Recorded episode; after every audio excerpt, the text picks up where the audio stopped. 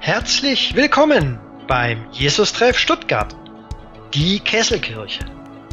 Höre nun die Predigtreihe Voller Leben. Edition Hoffnung. Heute mit Gerd Geis.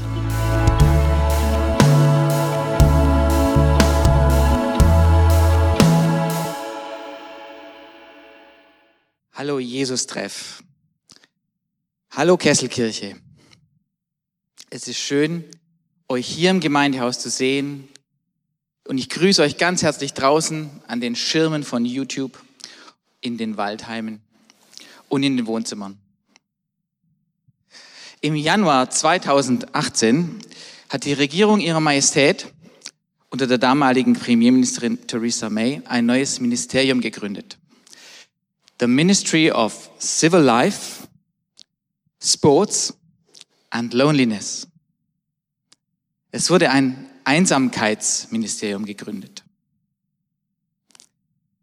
Als ich das gelesen habe auf Tagesschau.de, habe ich gedacht, ich habe mich zur Heute-Show verirrt. Ein Einsamkeitsministerium? Minister der Einsamkeit? Es hört sich so ein bisschen eher nach Herr der Ringe an, oder? Bei genauerem Hinsehen, was habe ich dann getan? kommt, ist es aber, da ist eine ernsthafte, ein ernsthafter Hintergrund dahinter. Es gibt Forschungsarbeiten, die sagen, dass Einsamkeit ernsthafte Auswirkungen auf Gesundheit hat. Und ähm, ich habe euch mal eine Studie mitgebracht, die war im Jahr 2010 veröffentlicht worden und da hat man ungefähr 300.000 Menschen untersucht. Das ist echt viel. Und diese Studie hat Sachen gefunden, die sind sehr spannend, sehr bemerkenswert. Ähm, es kam raus, dass Einsamkeit, also das Gefühl der sozialen Isolierung, ähnliche Auswirkungen auf die Gesundheit hat wie Rauchen und zu viel Alkohol. Und es kam raus, was ich sehr überraschend finde, dass es stärkere Auswirkungen als Übergewicht und zu wenig Bewegung hat. Und jetzt muss man kein Präventionsmediziner sein, um zu verstehen, dass das ein echt krasses Ergebnis ist. Und dass unsere Vorsorge für unsere Gesundheit vielleicht noch einen wichtigen Aspekt hat, den man noch ergänzen müsste.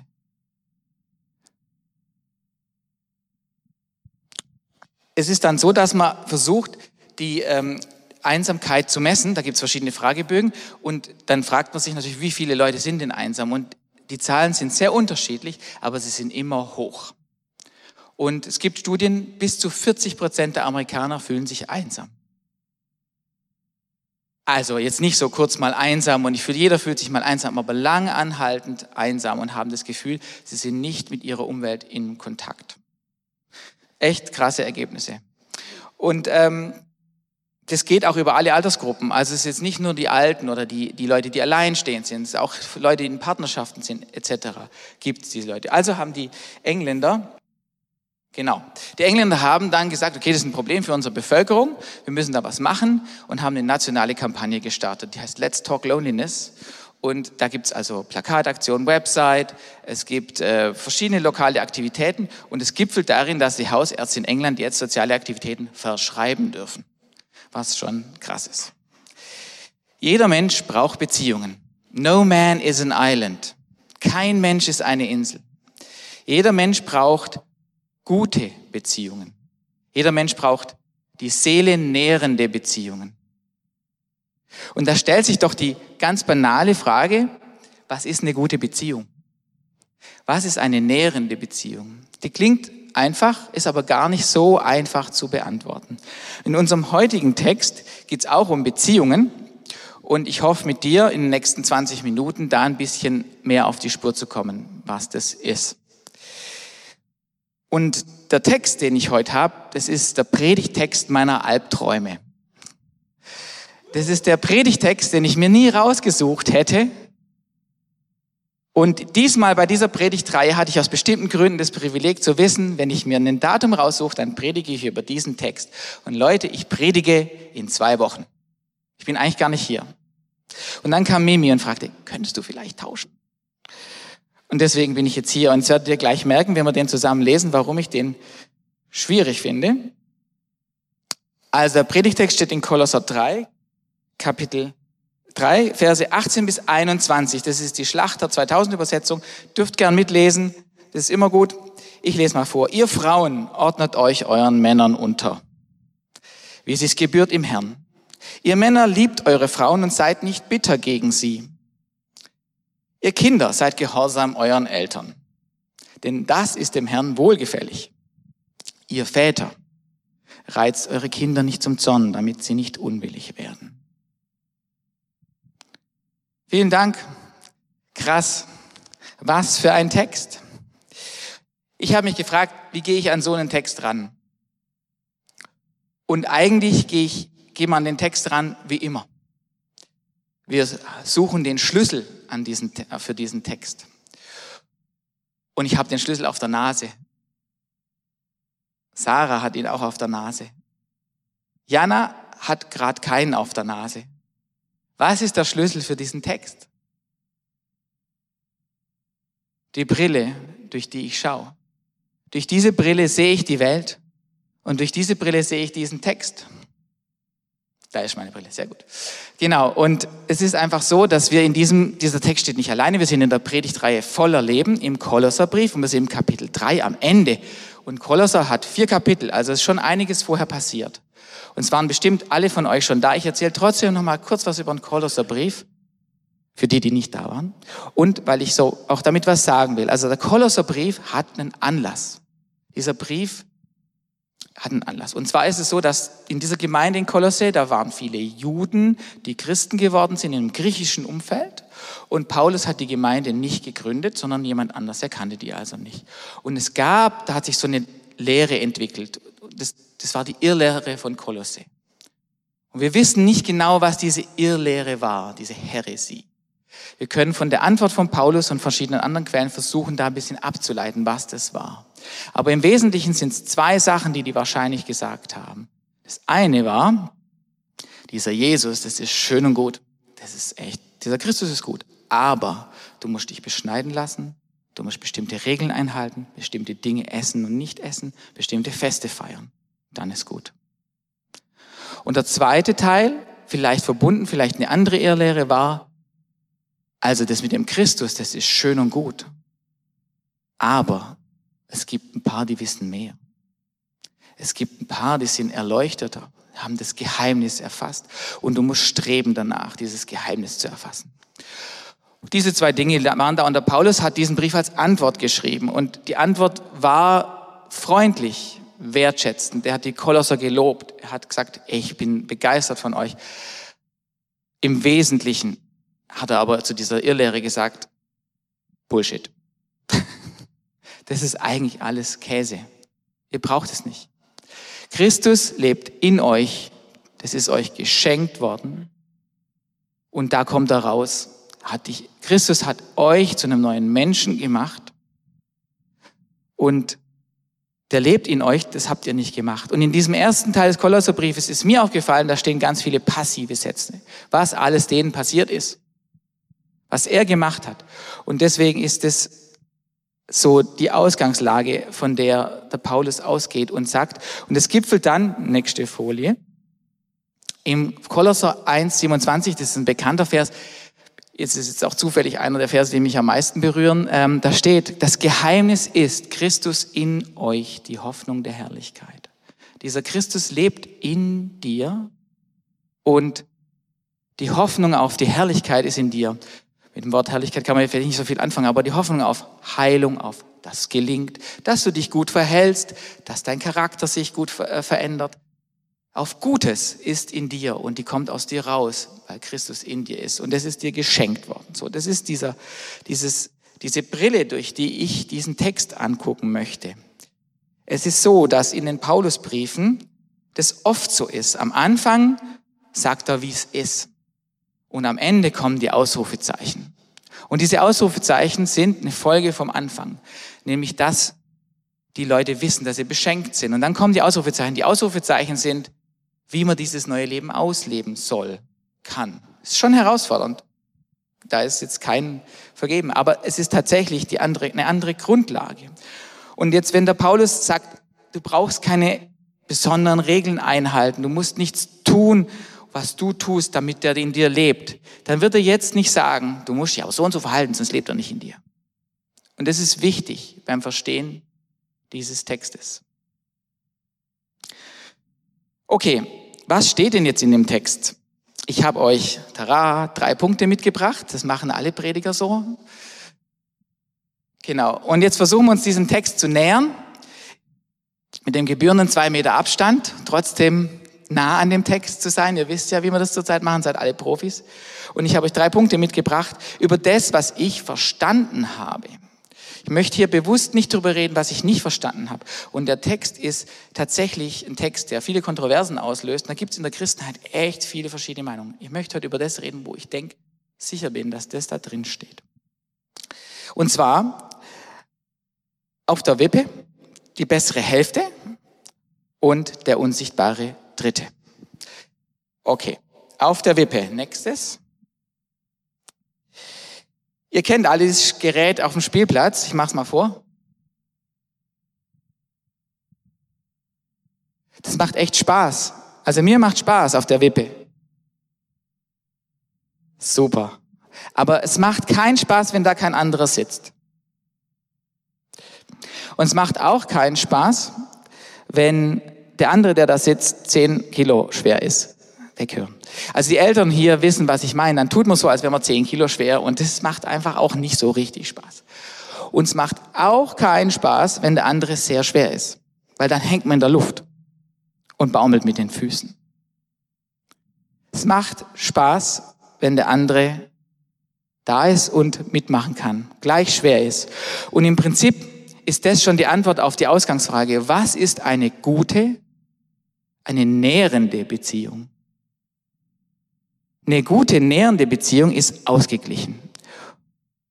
Und das, was Paulus hier einführt, was ich in dem Text entdeckt habe, ist, dass er sowas Neues einführt, was damals neu war. Kommt uns nicht so vor und das sieht man auch nicht unbedingt, aber es war neu, dass man eine wechselseitige Verantwortung füreinander haben. Der Vater, der Herr des Hauses, war im römischen und im jüdischen Haushalt ein Alleinherrscher. Es gab eigentlich wenig Leuten, denen er Verantwortung war oder niemand, verantwortlich war, die seine Macht eingeschränkt haben. Und der Paulus sagt jetzt, pass mal auf, ihr seid einander, aufeinander bezogen. Ihr seid einander verantwortlich. Ihr müsst euch einander unterordnen. Und die Liebe spielt eine ganz besondere Rolle. Also das ganze Verhältnis in Freundschaft, ich beziehe es jetzt auch auf Freundschaft, aber auch in der Ehe oder in der Familie, soll kein Arbeitsverhältnis sein. Ich habe eine Rechtsbeziehung zu meiner Frau, sondern es soll von Liebe geprägt sein. Und der Martin hat da vor zwei Wochen drüber gebetet, äh, geredet, auch gebetet bestimmt. Ähm, in diesem Kapitel, wo wir sind, ganz am Anfang steht, die Liebe ist das Band der Vollkommenheit, die alles zusammenhält. Der wird eine ganz besondere Stellung zugewiesen. Und hier in dem Kapitel 3, wo wir sind, und auch in anderen Briefen wird noch was anderes gesagt, nämlich dass die Menschen, die jetzt Jesus angehören, alle gleich sind. Das gipfelt in Kolosser Galater 3, Vers 28, so wichtig, dass ich das jetzt aufgeschrieben habe und euch nochmal vorlese. Galater 3, Vers 28 steht, da ist weder Jude noch Grieche, da ist weder Knecht noch Freier, da ist weder Mann noch Frau, denn ihr seid alle einer in Christus, nämlich neuer Mensch. Und das war ganz neu. Das hat das antike Denken echt herausgefordert und auf den Kopf gestellt. Und das war neu, was Paulus hier einführt, auch wenn es uns nicht so vorkommt. Eine gute Beziehung ist auf Dauer ausgeglichen, aufeinander bezogen. Und jetzt habe ich eine Frage für dich. Sind deine Beziehungen ausgeglichen? Und damit meine ich jetzt nicht, wie oft wer das Bier gezahlt hat oder wie oft wer jemanden besucht, ne? sondern damit meine ich jetzt, ist es innerlich ausgeglichen. Oder bist du derjenige, diejenige, die immer redet? Das fühlt sich gut an, wenn jemand einem immer zuhört. Zunächst ist es toll, aber am Ende ist da keiner. Kein Gegenüber. Oder bist du derjenige, diejenige, die immer zuhört? Du erzählst was von dir, der andere quittiert es mit einem Halbsatz und dann geht es ewig weiter um die andere Person und du fühlst dich schlecht, wie ein Mülleimer. Okay, die bessere Hälfte. Ich habe natürlich im Vorfeld zu dieser Predigt mit vielen Leuten über diesen Text geredet und ihr könnt euch denken, dass das spannend war. Und die meisten haben gesagt, und es kam so rüber, also derjenige, der sich unterordnet, ist weniger wert als derjenige, der Sagen hat. Und ich habe darüber nachgedacht und ich finde, das ist nicht so. Es gibt eine Parallelstelle zu unserer Stelle in Epheser 5, da steht, der Mann soll die Frau so lieben, wie Christus die Gemeinde geliebt hat und sich selbst für sie hingegeben hat. Und wir ordnen automatisch jemand, der sich unterordnet, weniger Wert zu. Aber ich glaube, bei Jesus funktioniert es nicht so. Und hier habe ich noch mal eine Frage für dich. Fühlst du dich weniger wert als Christus? Finde ich eine krasse Frage, weil natürlich ist mein erster Sohn Gottes und mehr bin ich, ne? Aber ich denke, habe darüber nachgedacht und ich fühle mich tatsächlich nicht weniger wert als Christus. Warum fühle ich mich nicht weniger wert? Weil er mich geliebt hat, weil er Geduld mit mir hat, weil er mir alles vergibt, weil er mich gesucht hat, als ich mich nicht für ihn interessiert habe, weil er immer da ist. Deswegen stellt sich mir die Frage in dem Kontext nicht. Und ich weiß, es ist eine bruchstückhafte Antwort auf dieses Thema und ich habe da auch keine. Aber letztendlich glaube ich, ein Prinzip ist wichtig. Die Wertzuordnung ist bei Jesus anders. Und der ist auch nicht ganz unwichtig in diesem Abschnitt, nämlich das nächste, der unsichtbare Dritte. In diesen vier Sätzen, sind nur vier Sätze, wird der Herr zweimal erwähnt.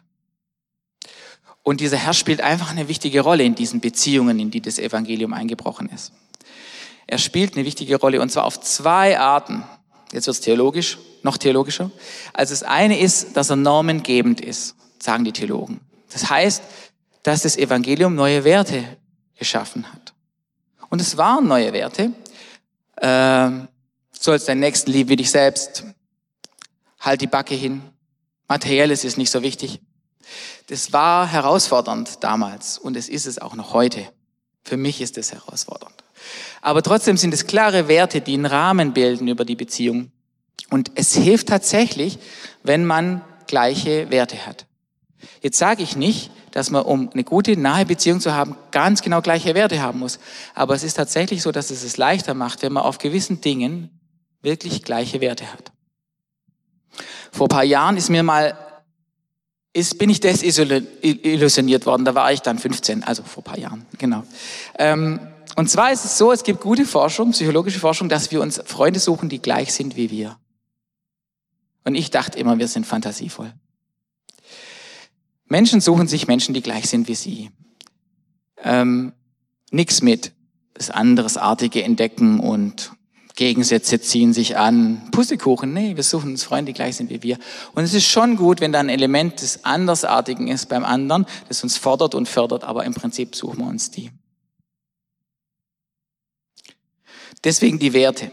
Das andere, und das ist ein ganz anderer Aspekt, ist, dass dieser Jesus selber Beziehung ist. Ich kann zu diesem Jesus eine Beziehung haben. Und Leute, das ist die Beziehung, wo der andere der Mülleimer ist. Wo ich mich die ganze Zeit. Ihr wisst schon. Und es macht dem nichts aus.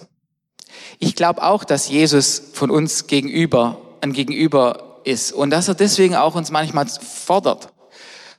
Wenn uns Jesus fordert, dann ist es immer so, dass das so ist, wie wenn wir was geben, das wird größer und mehr. Also das ist jetzt theologisch schwierig, ich komme echt in schwierige Fahrwasser, das kann man nicht in 15 Sekunden erklären, aber meine Überzeugung ist es, dass natürlich Gott auch von uns was will, aber dass er viel mehr gibt und dass wir uns fallen lassen können. Und das ist dieser Christus in dieser Beziehung. Und das hat auch praktische Auswirkungen. Ich versuche das immer so. Ich übe da immer, aber ich kriege das nicht hin. Also wenn ich jetzt irgendwo in einer Situation bin und das Gefühl habe, mich versteht keiner und ich werde dann aggressiv, weil, weil ich sauer bin oder so, dann versuche ich vielleicht, ja gut, einfach mich zurückzuziehen und mir von Jesus erstmal mein Bedürfnis nachgesehen und verstanden werden, stillen zu lassen und dann wieder in die Beziehung zu gehen. Dann bin ich vielleicht ein bisschen ruhiger und weniger egozentrisch.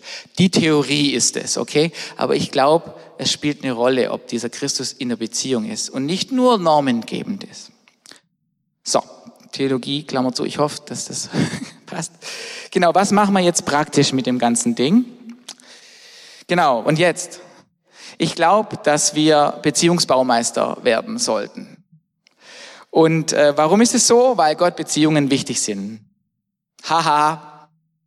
Habt ihr schon mal gehört? Ich weiß. Ist aber trotzdem so, auch wenn man es schon 15.000 Mal gehört hat, dass Gott Beziehungen wichtig sind. Und vielleicht, wir haben jetzt eine Zeit hinter uns, ich sage das Wort nicht, aber ihr wisst, was ich meine, wo man einfach viel auf sich selber bezogen war. Und vielleicht kam es raus in dieser Zeit wie so eine Lupe, wo es vielleicht klemmt. Kann sein, also vielleicht nur bei mir, nicht bei euch. Aber es ist so, dass jetzt dann vielleicht wieder die Zeit anfängt, wo man sagt, okay, ich kann anders machen und so, das ist alles cool. Aber es kann auch sein, dass diese Zeit eine Gelegenheit war, die dich auf was hinweist. Dass du dich einsam fühlst, dass du vielleicht dich falsch verhältst und destruktive Tendenzen hast. Und dann ist es cool, wenn man die Bob der Baumeister Sache auspackt und daran arbeitet und es nicht einfach nur wegdrückt. Warum? Nicht, weil das eine Drohung ist, aber manchmal droht auch das Leben und sagt, okay, wenn du da nicht aufpasst, dann wird es schlimm. Genau. Wie kann man das machen? Gibt es tausend Tipps. Ich habe euch zwei. Nur zwei. Erstens, ist deine WP okay? Wie ist die Ausgeglichenheit in deinen Beziehungen? Hast du nahe die Seele nähernde Beziehung? Bist du derjenige, der immer redet? Dann versuch doch mal zuzuhören. Es hört sich echt leicht an. Es ist schwer, aber es geht. Und du wirst überrascht sein, wie krass das ist, wie Menschen darauf reagieren, wenn du dich echt mal für sie interessierst. Es ist eine große Not an Zuhörenden in unserer Zeit. Vielleicht war es früher auch so, keine Ahnung. Auf jeden Fall ist die Not da und einfach mal zuhören bewusst. Schwer umzusetzen, gut, aber trotzdem. Vielleicht bist du derjenige, der immer zuhört und total sich wie ein Mülleimer fühlt, dann ist es vielleicht an der Zeit zu sagen, du, ich fühle mich so, ich möchte, ich möchte auch mal was sagen. Und je nachdem, wie du in Verbindlichkeit zu dieser Beziehung stehst, ist es vielleicht wichtig, dran zu arbeiten oder zu sagen, das ist vielleicht nicht mehr so dran. Und da braucht man echt Klugheit und Weisheit, um das in der Situation richtig zu entscheiden. Ich sage jetzt nicht, dass man über, äh, Hals über Kopf alles cutten soll. Okay, und Freunde helfen die man, und Gemeinde hilft auch bei solchen Dingen. Was aber wichtig ist, ah ja, ich habe noch einen Tipp, fällt mir gerade ein. Wir alle sind Typen. Jeder hat einen Ditch. Manche mehr, manche weniger. Manche haben Ditch, das ist so ganz sozialverträglich und manche, die haben Ditch, der ist nicht so sozialverträglich egal wie, es kann sein, dass rauskommt, du brauchst Heilung. Und Heilung ist ein großes Wort, aber es ist ein wichtiges Wort. Heilung heißt, dass dein Ditch funktional wird. Dass es mit dem Ditch funktioniert. Du bist eine Type, das ist cool. Aber vielleicht will Gott irgendwas verändern. Und Heilung kann so passieren. Ich habe eine Einsicht oder Gott macht was. Cool. Und Heilung geht aber meistens oder Veränderung geht meistens über lange Zeit. Und da brauch, da möchte ich dir sagen, hab Geduld mit dir.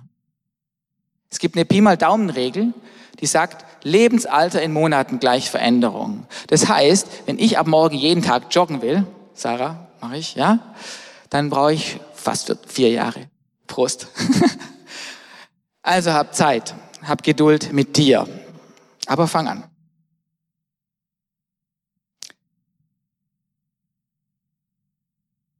Let's talk loneliness. Über Einsamkeit zu reden ist nicht schick. Es ist uncool. Über einen Herzinfarkt früher zu reden war cool, weil der hat viel geschafft. Ist nicht mehr ganz so. Über Depressionen kann man inzwischen reden. Spätestens seit Prince Harry darüber geredet hat in England, ist es schick, darüber zu reden und das ist gut so. Aber über Einsamkeit kann man nicht reden. Und es hat deswegen, ist deswegen, weil das als Zeichen der Schwäche immer angesehen wird. Du bist nicht stark genug für dich selber. Rein neurobiologisch ist es Quatsch. Wir sind Rudeltiere.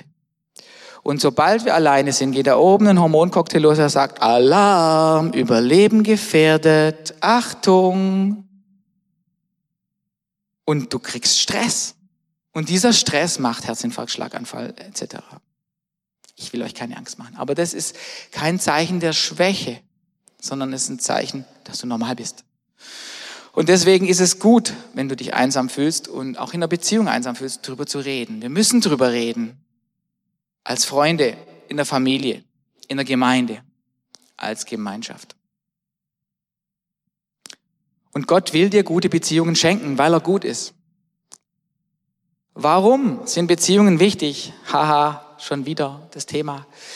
Weil Beziehungen make or break sind. Weil Beziehungen da kommt alles Gute auf der Welt raus.